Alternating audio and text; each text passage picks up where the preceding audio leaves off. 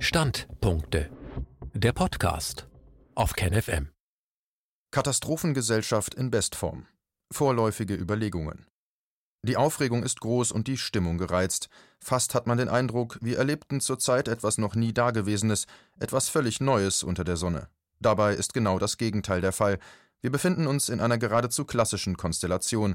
Sie lässt sich in beinahe jeder Krisen- oder Katastrophenlage beobachten. Ein Standpunkt von Ulrich Teusch. Erstens. Beginnen wir mit dem Privaten. Die von den Regierungen im Rahmen der Corona-Krise verhängten Maßnahmen führten Millionen Familien an den Rand des Nervenzusammenbruchs, schrieb Paul Schreier in einem Multipolarbeitrag am 6. April. Ich kann diese Aussage nur bestätigen und unterstreichen. Meine Familie und ich, wir sind in der Tat am Rand des Nervenzusammenbruchs, vielleicht sogar schon einen Schritt weiter. Es ging mir in meinem Leben selten so schlecht wie gegenwärtig. Ich fühle mich komplett überfordert. Ich finde keinen ruhigen Schlaf, habe Angst und Albträume, ich wache nachts immer wieder mit Herzrasen auf, fürchte mich vor dem kommenden Tag. Dabei gelten meine Sorgen und Ängste keineswegs in erster Linie dem Virus, sie gelten auch nicht mir selbst, sondern vielmehr den meinen, für die ich Verantwortung trage. Meine Kinder, acht und zwölf, tun mir leid, sie drehen am Rad. Das jüngere Kind ist ein soziales Wesen par excellence, es fällt gerade in eine immer schwerere Depression, ist todunglücklich und versteht die Welt nicht mehr. Das andere Kind benötigt dringend eine ärztliche bzw. therapeutische Behandlung, die einen längeren Klinikaufenthalt erfordert. Diese Behandlung hatte vor einem Monat auch begonnen, und sie zeigte schon nach drei, vier Tagen zu unserer Überraschung und Freude erste positive Ergebnisse. Doch dann wurde sie unvermittelt abgebrochen, von einem Tag auf den anderen, wegen Corona. Man müsse Betten für potenzielle Pandemieopfer freihalten, hieß es. Diese Betten sind jetzt, fast drei Wochen später, immer noch nicht belegt, unser Kind wurde, wie auch viele andere kleine Patienten der Klinik, einfach nach Hause geschickt. Sollen doch die Eltern sehen, was sie mit ihm anfangen. Wir, die Eltern, sind am Ende unseres Lateins. Wir fühlen uns im Stich gelassen und befinden uns in einer verzweifelten Situation. Zweitens. Mit Multipolar haben wir versucht, die Corona-Gefahr nüchtern zu analysieren, die begleitende Debatte zu versachlichen und vor allem offen zu halten oder überhaupt erst zu öffnen. Dem Zweck der Öffnung oder des Offenhaltens diente die frühe Publikation von Wolfgang Wodacks Dissidenter Einschätzung der Gefahrenlage. Ihr folgten mehrere analytische Beiträge Paul Schreiers, deren Kernaussage lautet: Zitat Die Corona-Krise legt das öffentliche Leben lahm. Dabei ist die außerordentliche Gefährlichkeit des Virus weiterhin nicht belegt. Wichtige Daten fehlen, werden nicht erhoben oder nicht veröffentlicht. Die Medien agieren als Panikbeschleuniger und unkritische Sprecher der Behörden, während Freiheitsrechte drastisch beschränkt werden. Zitat Ende. Anders formuliert, wir von Multipolar haben bezüglich Corona einfach noch ein paar Fragen, und bevor hier und anderswo die Grundrechte außer Kraft gesetzt werden, möchten wir diese Fragen bitte klar und überzeugend beantwortet haben. Wenn die Lage tatsächlich so ernst ist wie behauptet, warum werden wir dann tagtäglich mit zweifelhaftem, unvollständigem, häufig kontext- und sinnfreiem Datenmaterial konfrontiert? Warum tischt man uns Zahlen auf, die uns in Angst und Schrecken versetzen, möglicherweise auch versetzen sollen? Und warum verschweigt man uns andere Zahlen, die für eine realistische Einschätzung essentiell sind? Wir blicken nicht auf ein schlüssiges Gesamtbild, sondern starren wie hypnotisiert auf Trug und Zerrbilder. Zudem fragen wir uns, warum derzeit Dinge, die ursächlich nichts mit Corona zu tun haben, immer wieder mit Corona in Verbindung gebracht werden, etwa der Bailout in den USA oder die sinkenden Ölpreise, es sieht aus, als träfen zurzeit mehrere große Krisen zusammen und würden sich wechselseitig verstärken. Daher spricht einiges dafür, dass die von den Obrigkeiten verfügten massiven Einschränkungen unseres privaten und öffentlichen Lebens nicht allein mit Corona zu erklären sind. Mit diesem Problem werden wir uns in den kommenden Wochen sicher noch eingehend zu beschäftigen haben. Unser Ansatz, rein journalistisch, frei von missionarischem Eifer, brachte uns viel Resonanz und Zustimmung, er rief aber auch Kritiker auf den Plan, die uns vorwarfen, wir wiegelten ab, beschwichtigten, verharmlosten. Doch das ist nicht wahr. Wir haben nichts verharmlost und werden nichts verharmlosen, sondern weiterhin faktenbasiert argumentieren. Es geht uns um eine nüchterne, realistische Lageeinschätzung jenseits der Extreme, jenseits von Hysterie und Beschwichtigung. Drittens. Vor genau einem Dutzend Jahren, 2008, veröffentlichte ich ein Buch mit dem Titel Die Katastrophengesellschaft, warum wir aus Schaden nicht klug werden. Das Buch gefiel zwar einigen Kritikern, aber nicht dem Publikum, kaum einer wollte es kaufen oder lesen, und inzwischen wurde der größte Teil der Auflage makuliert, also geschreddert. Meine These lautete, unsere Gesellschaft ist strukturell unfähig, Katastrophen oder katastrophale Prozesse mit nüchternen Augen zu betrachten, Sie neigt zu extremen Ausschlägen, entweder zur Verdrängung und Beschwichtigung oder zur Dramatisierung und Hysterie. Die Kontrahenten werfen sich wechselseitig Panikmache oder Verharmlosung vor. Die eine Seite beschuldigt die jeweils andere, sie verhalte sich unverantwortlich und betreibe Realitätsverweigerung. Genau dies geschieht auch jetzt in der Corona-Krise. Beide Extremhaltungen können fatale Folgen zeitigen, wie die Katastrophengeschichte lehrt. Einen der eindrücklichsten Belege findet man in Alessandro Manzonis berühmtem, erstmals 1827 erschienenen Roman I Promessi Sposi, zu Deutsch Die Brautleute. In dieses Werk hat Manzoni eine umfangreiche Schilderung der Mailänder Pestkatastrophe des Jahres 1630 eingefügt. Die Kapitel fallen insofern aus dem Rahmen, als dass der Autor hier in die Rolle des akribischen Historikers, besser vielleicht in die Rolle des historischen Soziologen schlüpft. Manzoni schildert, anders als im übrigen Roman, kein fiktives Geschehen, vielmehr hat er alle gedruckten historischen Quellen zu der Epidemie, deren er habhaft werden konnte, konsultiert und ausgewertet. Nach dem Vorbild des professionellen Wissenschaftlers gibt er seinen Aussagen zum Beleg sogar etliche Fußnoten bei. Manzonis Thema sind nicht so sehr die Schrecken der Epidemie, die von ihr angerichteten Verheerungen, sondern ihre gesellschaftliche Wahrnehmung, die langwierigen Erkenntnisprozesse, die durchzustehen waren, bis man sich am Ende eingestand, ja, tatsächlich. Bei dem, was wir vor uns sehen, handelt es sich unbezweifelbar um die Pest. Zunächst wurde nach Kräften verdrängt, geleugnet und schöngeredet, man leistete sich einen sinnlosen Streit um Begriffe, verlor kostbare Zeit, und schließlich, kaum dass man das entsetzliche Faktum endlich zur Kenntnis genommen hatte, betrieb man schon eine verquere Sinngebung des Ereignisses oder machte Jagd auf Sündenböcke, so schlug die anfängliche Beschwichtigung unversehens in Hysterie um. Manzonis großartige Darstellung ist ebenso erschütternd wie lehrreich, zumal sie Mechanismen und Muster des Katastrophenmanagements freilegt, die bis heute ihre Wirkung tun. Am Ende des Pestkapitels steht, wie in jeder guten wissenschaftlichen Abhandlung, ein Summary der Befunde. Zitat Am Anfang also keine Pest, auf keinen Fall und in keiner Weise, sogar das Wort ist verboten, dann pestartige Fieber. Die Vorstellung schleicht sich durch ein Adjektiv ein, dann keine richtige Pest, soll heißen Pest schon, aber nur gewissermaßen, nicht eigentlich Pest, sondern etwas, für das man keinen anderen Namen finden kann.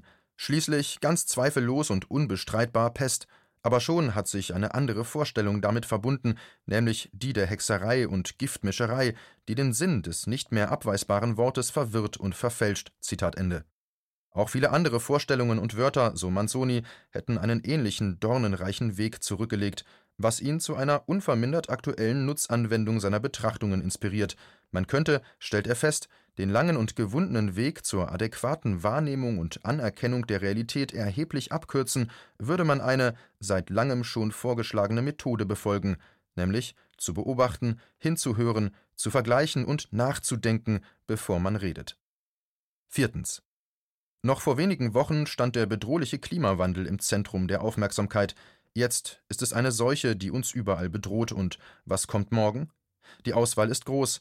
Finanzkrise Teil 2, Weltbevölkerungswachstum, Flucht und Migration, Megacities, Hunger und Verelendung, Artensterben, Vernichtung der Regenwälder, Ausbreitung der Wüsten, Terror, Krieg, Atomkrieg. Warum fällt es so schwer, reale Bedrohungen nüchtern in ihrer tatsächlichen Bedeutung zur Kenntnis zu nehmen und in Rechnung zu stellen? Vielleicht sogar Zusammenhänge zwischen einzelnen Phänomenen zu erkennen, Warum muss man die einen herunterspielen und die anderen hochspielen, und warum muss man sie gegeneinander ausspielen?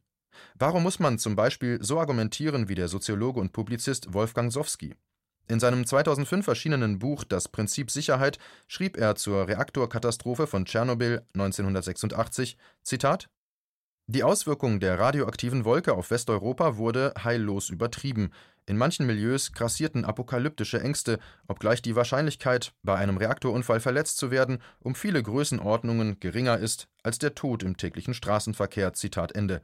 Über die Anschläge des 11. September 2001 heißt es dagegen wenige Seiten später: Zitat der Angriff auf New York und Washington markiert den Übergang vom Terrorismus zu einer neuen Form des Krieges, bis Ende 2004 wurden über 400 Anschläge in Regionen registriert, die sich offiziell nicht im Kriegszustand befanden.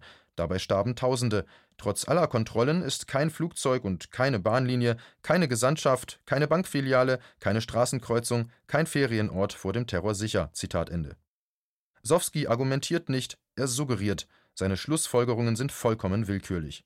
Man könnte sie problemlos umkehren, etwa so: in manchen Milieus grassieren apokalyptische Ängste vor dem Terror. obgleich die Wahrscheinlichkeit, bei einem Anschlag verletzt zu werden, um viele Größenordnungen geringer ist als der Tod im täglichen Straßenverkehr. Oder so. Trotz aller Vorkehrungen ist man nirgendwo auf der Welt vor radioaktiver Verstrahlung sicher. Diese beiden Aussagen sind ebenso unbestreitbar richtig wie die gegenteiligen Behauptungen Sowskis. So kann man nach Gutdünken dramatisieren oder verharmlosen, Hysterie erzeugen oder beschwichtigen. Die Katastrophengesellschaft ist ein guter Nährboden für Schwarzmaler und Schönredner. Oft geht der Riss durch ein und dieselbe Person, eine ideologisch bedingte Schizophrenie, wenn man so will.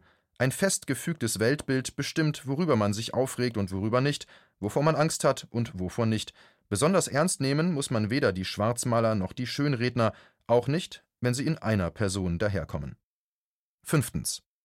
Das Beispiel Sowski zeigt, es ist nicht nur das einfache Volk, das allzu Unangenehmes zuweilen verdrängt, nein, auch die gebildeten Leute tun es. Freilich tun sie es auf gebildetere Weise, Nachdem der Philosoph Hans Jonas in seinem 1979 erschienenen hellsichtigen Werk Das Prinzip Verantwortung neben vielem anderen auch vor einer bedrohlichen Klimaerwärmung gewarnt hatte, reagierte sein Fachkollege Hans Lenk beschwichtigend: Zitat: Mir scheint diese Gefahr vorerst noch erheblich überdramatisiert zu werden. Zitat Ende. Und verwies zur Begründung auf Erkenntnisse, die ihm beim Blick aus dem Flugzeug gekommen waren Zitat: Wer die unermesslichen Eisweiten der Arktis überflogen und einige Zeit die ebenso scheinbar unermesslichen Grünzonen des Amazonasgebiets besucht hat, kann die Behauptung, die Wärmeproduktion stelle in absehbarer Zeit einen nennenswerten Gefahrenfaktor für den Wärmehaushalt der Erde dar, nur als eurozentrische Übertreibung ansehen. Zitat Ende. Man sieht, es ist nicht ganz ungefährlich, sich auf den bloßen Augenschein zu verlassen und selbst beim Blick aus großer Höhe hat manch einer schon die Übersicht verloren, gerade philosophisch gebildete Menschen sollten das eigentlich wissen. Aber nein, wenn sie einen Fensterplatz ergattern, sind sie nicht mehr zu halten, auch der Kulturtheoretiker Hartmut Böhme nicht.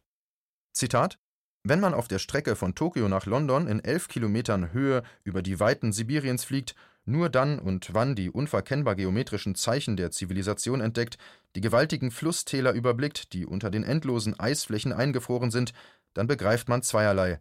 Auch sechs Milliarden zählend ist der Mensch im Reich der Natur nur eine Minderheit, so triumphal er sich als Herr und Besitzer der Erde, René Descartes, aufspielen mag. Und die Flüsse, von hier oben betrachtet, sind sie nicht mehr als Einkerbungen in die Landmassen, und diese wiederum sind nicht mehr als Erdschollen im Rund der Ozeane. Zitat Ende. Heureka! Zu welch bahnbrechenden Erkenntnissen doch die Vogelperspektive manchmal verhilft, bleibt zu hoffen, dass unsere beiden philosophierenden Überflieger ihre Erkenntnisse auf Dienstreisen gewonnen haben und nicht etwa auf klimaschädigenden privaten Urlaubsflügen. Sechstens. In der Katastrophe schlägt die Stunde des Staates, hört und liest man immer wieder. So ganz stimmt das nicht. Zunächst einmal, ganz am Anfang ist die Katastrophe in aller Regel nicht die Stunde des Staates, sondern des Staatsversagens. Denn bis sich der Staatsapparat auf die neue Lage eingestellt hat, dauert es meist eine Weile. Die Katastrophe ist für den Staat nicht ungefährlich. Sie kann ihn in Turbulenzen stürzen, seine Schwächen bloßlegen, seine Repräsentanten fahrlässig oder unfähig erscheinen lassen. Andererseits kann eine Regierung, wenn sie es geschickt anstellt, aus der Katastrophe auch politisches Kapital schlagen, so zum Beispiel Einerseits muss sie hoffen und auch einiges dafür tun, dass eine echte Katastrophe nicht stattfindet. Andererseits kann sie aber auch mit der möglichen Katastrophe Politik machen, also die Angst vor der Katastrophe schüren, so tun, als stehe sie unmittelbar bevor, als sei sie bereits eingetreten oder finde permanent statt. Genau das geschieht seit einiger Zeit und nach wie vor im Angesicht der terroristischen Bedrohung und ihres katastrophischen Potenzials. Die dort erkennbaren Muster lassen sich ohne weiteres auf andere Felder, aktuell etwa das der Seuchenbekämpfung oder Volksgesundheit, übertragen. Es gilt und wird nach Corona gelten, nach der Katastrophe ist vor der Katastrophe, nach dem Virus ist vor dem Virus, nach dem Anschlag ist vor dem Anschlag. Nur noch eine Frage der Zeit, bis dem konventionellen der nukleare Terror folgt. Die terroristisch induzierte Apokalypse ist jederzeit möglich. Inzwischen ist so oft vor ihr gewarnt worden, dass niemand mehr überrascht sein dürfte, wenn sie tatsächlich eintrete. Doch fürs Erste bleibt es bei der bloßen Möglichkeit. Es bleibt, anders gesagt, bei einer Art Schwebezustand, und der ist für die Politik ein Idealzustand. Sie deklariert es zu ihrer Pflicht und Verantwortung, ein ganzes Volk fürsorglich zu belagern, die Gesellschaft wird in einen Hochsicherheitstrakt verwandelt, in ein kollektives Frühwarnsystem umfunktioniert. Die Sicherheitsexperten entdecken ständig neue Fenster der Verwundbarkeit und machen sich daran, sie zu schließen. Alle paar Tage fällt ihnen ein neuer Grund ein, warum sie die Schraube noch fester anziehen müssen. Alles selbstverständlich zum Wohle der Bürger. Und da von Washington bis Moskau lauter lupenreine Demokraten regieren, braucht niemand zu befürchten, hier gehe es womöglich nicht mit rechtsstaatlichen Dingen zu. Im Schwebezustand zwischen zwei Krisen, zwischen zwei Katastrophen kommt der Staat zu sich selbst, hier schlägt seine eigentliche Stunde. Er wird zum Präventionsstaat, der politische Ausnahmezustand antizipiert, provoziert, jedenfalls konstruiert, wird zu seiner Legitimationsbasis. Er begründet die reale Steigerung staatlicher Macht. Auch wenn die Entwicklung in dieser Form neu sein mag, greift sie doch auf ein historisch bewährtes Muster zurück. Siebtens. Der Staat hat insbesondere im Lauf des 20. Jahrhunderts seine Macht immer mehr ausgeweitet und intensiviert. Man spricht von Staatswachstum, Big Government, Etaismus. Ihren Höhepunkt erreichte die Machtsteigerung in den totalitären Systemen, aber sie hat auch in den selbsternannten Demokratien stattgefunden und das nicht zu knapp. Dort nahm sie allerdings keine despotischen, also willkürlichen und terroristischen Züge an, vielmehr steigerte der Staat seine infrastrukturelle Macht, griff also regelnd, steuernd, gestaltend, kontrollierend, ordnend, verwaltend in gesellschaftliche Prozesse ein. Das Staatswachstum ist teils das Ergebnis einer bürokratischen Eigendynamik, teils strukturell bedingt, also Folge der Krisenanfälligkeit kapitalistischer Wirtschaftssysteme. Eine wesentliche Frage ist damit aber noch nicht beantwortet. Denn schaut man genauer hin, fällt auf, dass die Machtsteigerung nicht kontinuierlich verlief, sondern diskontinuierlich. Dass also das Staatswachstum zeitweise stark, dann wieder nur gering ausfiel, manchmal auch stagnierte oder sogar zurückging. Wie ist das zu erklären? Hier wird es interessant. Um solche Vorgänge zu verstehen, muss man die Faktoren Krise und Katastrophe in die Betrachtung einbeziehen. In Krisenzeiten nämlich gewinnt die Machtsteigerung des Staates eine außergewöhnliche Dynamik. In Europa profitierte die Staatsmacht vor allem von der Überdrucklage der Weltkriegsepoche. In den USA entfaltete der Sezessionskrieg eine entsprechende Wirkung, dann die beiden Weltkriege, die Interventionen in Korea und Vietnam, der Kalte Krieg, die diversen Wirtschaftskrisen, allen voran die Weltwirtschaftskrise und die sich anschließende Ära des New Deal. Betrachtet man den Zusammenhang von Krise und Staatswachstum genauer, kann man Mechanismen und Muster erkennen. Erstens im Verlauf der Krise weitet sich der Aktionsradius des Staates erheblich aus. Ist die Krise überwunden, wird er jedoch nur teilweise wieder reduziert. Auch wenn sich die Verhältnisse wieder stabilisiert haben, bewegt sich die staatliche Dominanz also auf erkennbar höherem Niveau als vor Eintritt der Krise. Zweitens.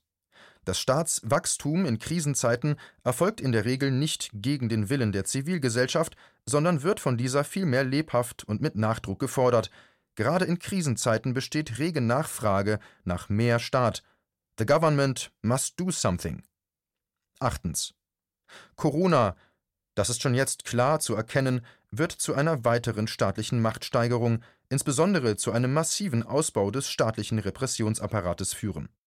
Wenn man in diesen Tagen immer wieder den Satz hört, die Welt nach Corona werde nicht mehr so sein wie die Welt vor Corona, dann klingt das in meinen Ohren nicht wie eine simple Prognose, sondern wie eine düstere Drohung.